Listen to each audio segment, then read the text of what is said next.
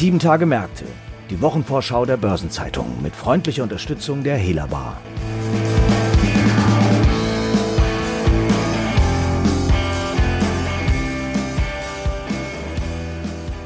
Quartalsberichte und jede Menge Hauptversammlungen dominieren die kommende 20. Kalenderwoche. Zu einem Showdown wird es am Dienstag auf dem Aktionärstreffen der Arealbank kommen, wenn Aktionärsaktivist Petrus Advisors die Aufsichtsratschefin Maria Korsch und zwei weitere Gremiumsmitglieder aus dem Amt drängen will. Und damit erst einmal herzlich willkommen zu unserer Wochenvorschau. Heute ist Freitag, der 14. Mai. Ich heiße Christiane Lang und bin Redakteurin der Börsenzeitung. Und zu dem spannenden Thema Arealbank begrüße ich heute meinen Kollegen Bernd Neubacher, Leiter des Ressorts Banken und Finanzen. Hallo Bernd, schön, dass du da bist. Hallo Christiane. Ja, am Dienstag werden sich alle Blicke wohl auf die Hauptversammlung der Arealbank richten. Daneben könnte sogar das Aktionärstreffen der Commerzbank, das am gleichen Tag stattfindet, ein bisschen untergehen. Was ist los beim Immobilienfinanzierer aus Wiesbaden? Ja, ähm, jede Menge. Vor allem die beiden Aktionärsaktivisten Petrus und äh, Telius Capital sorgen für Betrieb. Sie hatten im letzten Jahr schon äh, einen äh, Teilverkauf der Softwaretochter Arion äh, durchgesetzt, hadern aber weiter mit den Kosten, wollen die Rendite des Unternehmens steigern und fordern nun ähm, drei Mitglieder des Aufsichtsrats auszutauschen, darunter auch dessen Vorsitzende Maria Korsch. Wie berechtigt ist denn die Kritik der Aktivisten? Die Arealbank selbst betont ja, das Ganze entbehre jeglicher Grundlage. Ja, das ist wohl ein bisschen äh, Holzschnittartig dargestellt. Äh, die Aktivisten treten natürlich lautstark auf, das muss nicht jedermann gefallen, aber sie rücken Aspekte in den Fokus, die einem schon zu denken geben können. Zum Beispiel ist äh, die Arbeit des sechsköpfigen Vorstands der Arealbank im vergangenen Jahr mit 5,9 Millionen fix und 3,7 Millionen Euro variabel vergütet worden, obwohl das Unternehmen den ersten Verlust seit 2005 eingefahren hat. Der Bestand der Pensionszusagen beläuft sich auf 33,5 Millionen Euro und darüber kann man ja schon mal reden als ähm, Aktionär oder sich Gedanken machen. Ex-Vorstandschef Wolf Schumacher bei der Areal, der hatte ja schon 2015 äh, für Schlagzeilen gesorgt, weil er sich mit einem 14 Millionen schweren Vergütungspaket äh, verabschiedet hatte, nachdem er sich mit Aufsichtsratschefin Maria Korsch überworfen hatte und damit zum wohl bestvergüteten Banker in jedem Jahr avanciert war. Das sind natürlich Punkte, die die Aktionäre auf die Palme bringen können. Jetzt ist Petrus selbst aber auch in der Kritik und zwar wegen offener Fragen im Zusammenhang mit korrigierten Stimmrechtsmitteilungen und das eben nicht nur bei der Arealbank. Kratzt das an der Glaubwürdigkeit dieses Aktivisten? Ja, das ist äh, Ansichtssache. Ne? Also ähm, im Fall Areal hat Petrus seine Stimmrechtsmitteilung zuletzt minimal korrigieren müssen, das ist richtig. Und schon vor Jahren hat die Übernahmekommission in Österreich, äh, als es um die Immobiliengesellschaft Convert ging, Petrus ein gemeinsames Agieren mit anderen Anteilseignern bescheinigt, also Acting in Concert, und in der Folge das Versäumnis, ein Pflichtübernahmeangebot zu stellen für die übrigen Aktionäre. Da kann man sich schon fragen, was, was von einem Angreifer zu halten ist, der im präzisen Umgang mit den Regularien augenscheinlich seine Probleme hat, vor allem wenn das ein wesentlicher Bestandteil seiner Tätigkeit ist, eben ähm, Gesellschaften anzugehen. Auf der anderen Seite kann es natürlich auch eine Abwehrstrategie der attackierten Unternehmen sein, den Gegner in juristische Scharmützel zu verwickeln.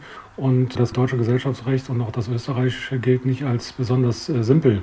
Und vielleicht sollte man sich davon gar nicht so ähm, beirren lassen und äh, den Fokus auf die Veranstaltung am Dienstag lenken will. Da geht es ja nicht um rechtliche Scharmützel, sondern um eine Richtungsentscheidung darüber, wie die Anteilseigner zur Führung des Hauses stehen. Jetzt sagst du ja auch, das können Abwehrmanöver sein. Und die Attacke trifft die Arealbank ja auch nicht gerade zum günstigsten Zeitpunkt, wenn man nämlich auf die vielen aktuellen Personalien an der Führungsspitze schaut. Ja, Vorstandschef Hermann Merkens musste aus gesundheitlichen Gründen vorzeitig ausscheiden. Jetzt führen äh, Finanzvorstand Mark Hess und Vorstandsmitglied Thomas Ortmanns die Geschäfte kommissarisch. Das ist an der Führungsspitze erstmal die Einzelpersonalie, aber in der zweiten Reihe tut sich noch einiges. Kommunikationschef Sven Korndorfer ist im März zur Commerzbank gewechselt. Anja Käfer-Rohrbach, die für die politische Kommunikation verantwortlich zeichnet, wechselt nach der Sommerpause zum Gesamtverband der deutschen Versicherungswirtschaft. Das ist alles, zeugt alles nicht von besonderer Stabilität, muss aber Aufsichtsratschefin Maria Korsch äh, nicht schaden, denn ich kann mir vorstellen, dass einige Anteilseigner jetzt auf Kontinuität zumindest an der Spitze des Kontrollgremiums setzen wollen. Jetzt hat vor wenigen Tagen die Arealbank ihr Quartalsergebnis vorgelegt. Spielt das möglicherweise ihr auch in die Hände? Denn sie hat ja die Rückkehr in die Gewinnzone bekannt gegeben und sieht das als Beleg dafür, dass die richtigen strategischen Schritte eingeleitet wurden. Allerdings auf der anderen Seite, die Analysten waren enttäuscht. Sie hatten einen höheren Gewinn erwartet und die Aktie ist ja dann auch erstmal runtergegangen. Hat das Ganze irgendeinen Einfluss auf die Stimmung auf der Hauptversammlung? Also der Einfluss ist bestenfalls neutral, wenn nicht äh, leicht negativ, ähm, weil die Konsensprognose, was den Gewinn, den Betriebsgewinn angeht, ist knapp verfehlt worden, was die Aktionäre und Analysten selten zufriedenstellt. Außerdem ist das Neugeschäft zurückgegangen, dass der Wettbewerber Deutsche Pfandbriefbank zum Beispiel im Startquartal um gut ein Drittel hochgefahren hat. Das heißt nicht, dass die Bank nicht weiß, was strategisch die richtigen Schritte sind, aber das Sentiment hat das äh, Zahlenwerk zum ersten Quartal nicht gehoben. Wie wahrscheinlich ist es denn vor dem ganzen Hintergrund, dass sich die Kritiker auch tatsächlich durchsetzen können? Das ist äh, eine sehr spannende Frage, denn es steht tatsächlich auf Messerschneide, so wie es aussieht. Auf der einen Seite haben sich die einflussreichen Stimmrechtsberater ISS und Glass Lewis auf die Seite der Verwaltung geschlagen und ähm, raten Aktionären äh, gegen ähm, den Vorschlag der Aktionärsaktivisten zu stimmen. Auf der anderen Seite ähm, kommen Telios und äh, Petros Advisors zusammen auf einen Anteil von rund 17 Prozent an der Bank. Und wenn man die Präsenzquote in den beiden vergangenen Jahren von jeweils gut 50 Prozent zugrunde legt, müssen sie also nur noch ähm, Aktionäre im Besitz von 10 weiteren Prozent von sich überzeugen, um ihre Forderungen durchzusetzen. Womöglich wird das Ergebnis der Veranstaltung davon abhängen, inwieweit die Debatte um die Bank weitere Anteilseigner motiviert hat, sich ähm, an der digitalen Hauptversammlung zu beteiligen. Denn grundsätzlich hat sich die Bank ja als Dividendenwert positioniert, der eher für langfristig orientierte Investoren attraktiv ist und die dürften wenig Interesse haben an äh, kurzfristigen äh, Veränderungen an der Spitze. Also ist das Ganze ziemlich offen und ähm, wie du sagst, es steht auf Messers Schneide. Also es wird hochspannend am Dienstag bei der Arealbank. Die Stimmung ist hochexplosiv und wir sind wirklich sehr gespannt. Bernd, ich danke dir für die Hintergründe und deine Einschätzung. Das war sehr interessant. Und jetzt wünsche ich dir erstmal einen schönen Tag und freue mich, wenn du bald wieder bei unserem Podcast dabei bist. Sehr gerne. Vielen Dank. Tschüss. Aber nicht nur die Arealbank ist spannend. Nächste Woche steht, wie schon eingangs gesagt, eine Flut von Terminen an, von denen mein Kollege Franz Kongbui einige näher vorstellt. Franz, was hast du auf dem Plan? Ja, mit einiger Spannung blicken die Anleger am Dienstag auch auf Vodafone. Denn da gewährt der Telekom-Rivale einen Blick in die Ergebnisse des abgelaufenen Finanzjahres, das Ende März endet. Und was sind hier die Erwartungen?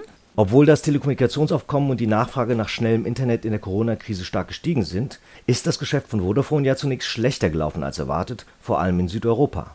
Zudem sind die Roaming-Einnahmen eingebrochen, weil der grenzüberschreitende Reiseverkehr in der Krise kaum noch stattgefunden hat.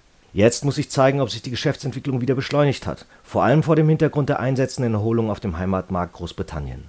Als Vodafone im Februar über den Verlauf des dritten Geschäftsquartals informiert hatte, wurden die Gewinnziele vom Management aber bekräftigt. Seinerzeit wurde weiterhin ein bereinigtes operatives Ergebnis zwischen 14,4 Milliarden und 14,6 Milliarden Euro in Aussicht gestellt, zudem sollte der bereinigte Free Cashflow mindestens 5 Milliarden Euro erreichen. Was den Cashflow angeht, gab es ja anscheinend Unsicherheiten. Hat sich das erledigt? Ja, ein Faktor, der den Cashflow hätte belasten können, war der Ausgang der britischen Frequenzauktion im März.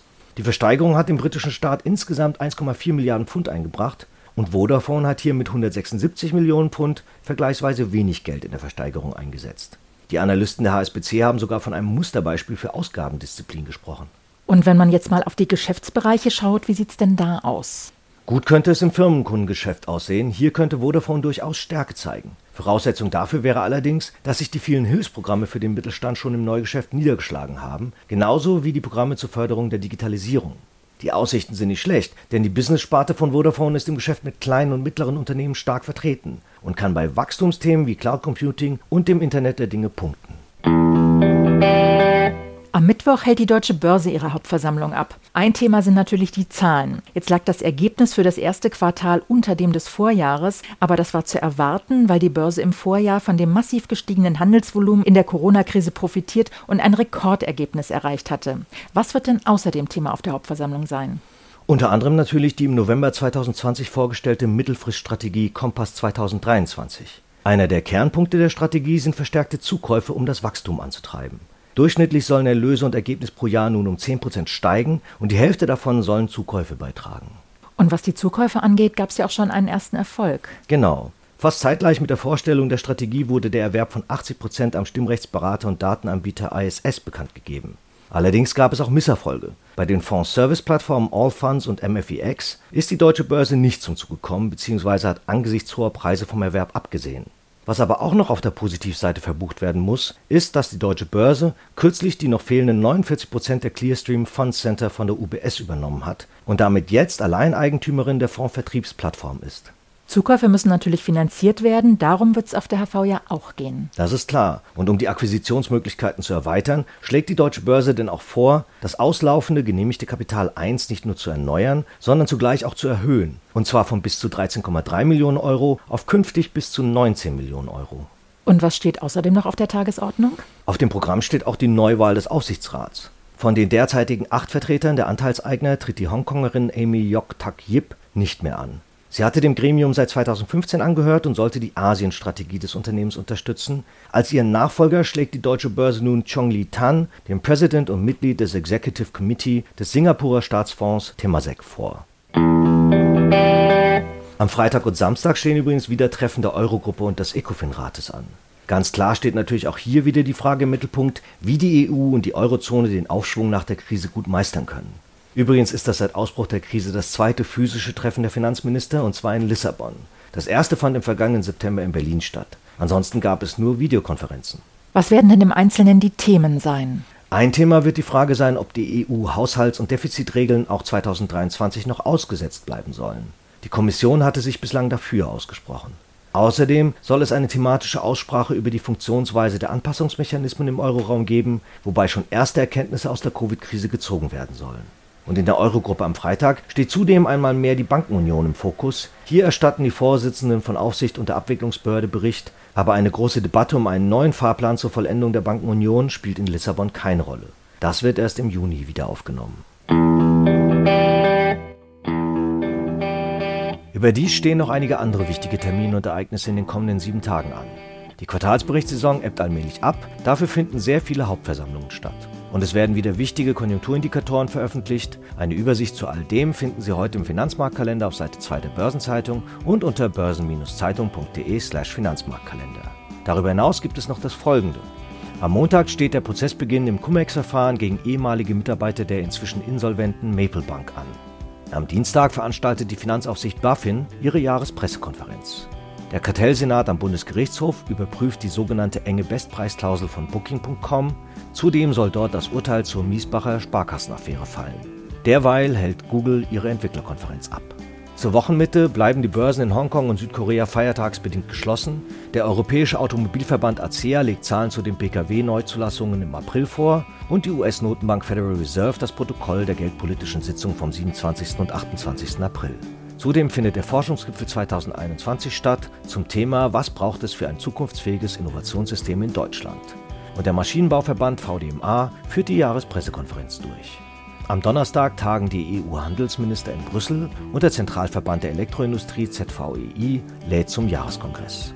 Und zum Wochenabschluss veröffentlicht die Ratingagentur Fitch die Einstufung zur Schweiz, während Moody's das Ratingergebnis für Griechenland und Standard Poor's das Rating für die Slowakei vorlegen. Es gibt zudem auch einige runde Geburtstage in den nächsten sieben Tagen zu feiern. Paul Hestback, CEO der Maersk-Tochter Hamburg Süd, wird 60 Jahre alt. Frank Behrens, über lange Jahre Vorstand der deutsch-französischen Finanzgruppe Otto BAF und Stefan Andreas Kaulvers, ehemals Vorstandschef der Bremer Landesbank, feiern jeweils ihren 65. Geburtstag.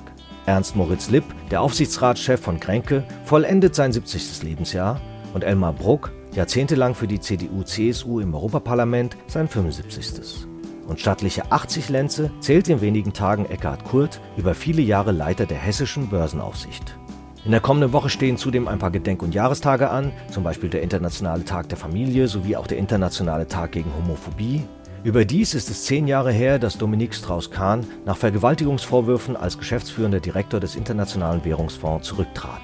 Im Juli folgte ihm seinerzeit Christine Lagarde, mittlerweile ja EZB-Präsidentin, beim IWF nach. Zum Schluss noch ein paar Hinweise in eigener Sache. In der morgigen Ausgabe finden Sie neben einer Sonderbeilage zum Thema Asset Management die Spezialthemaseite Recht und Kapitalmarkt. Darin befassen sich Stefan Patzer von der Kanzlei Latham Watkins und Matthias M. Weiß von der Scholz-Gruppe mit Bestrebungen zur Reform der deutschen Justiz. Die Bundesländer Hamburg und Nordrhein-Westfalen haben eine Initiative im Bundesrat gestartet, um ein Abwandern wirtschaftlich bedeutsamer Verfahren zu verhindern. Ein weiteres Thema sind Non-Fungible Token, NFTs, die auf der Blockchain-Technologie basieren und unlängst mit dem Verkauf eines digitalen Kunstwerks für 69 Millionen Dollar bekannt wurden. Markus Kaulatz und Alexander Schmidt von der internationalen Wirtschaftskanzlei CMS Deutschland analysieren die Anwendungen und den Mehrwert und gehen auf rechtliche Fragen ein. In der Rubrik Kanzleien im Gespräch erläutern Henning Berger und Carsten Wöckene die globale Wachstumsstrategie der Kanzlei White Case. Am Dienstag gibt es eine neue Ausgabe von Fonds und Finanzen, dem Newsletter der Börsenzeitung mit Themen rund um die Asset Management Branche. Und am Mittwoch erscheint die Börsenzeitung mit einer Verlagsbeilage zum Finanzplatz Düsseldorf.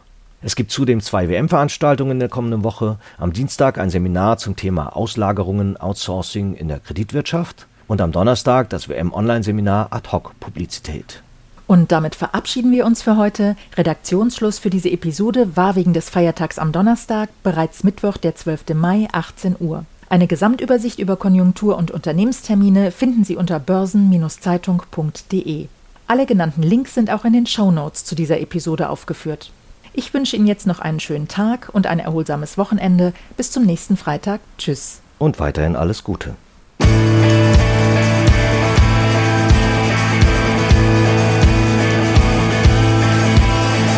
Das war Sieben Tage Märkte, die Wochenvorschau der Börsenzeitung mit freundlicher Unterstützung der Hela Bar.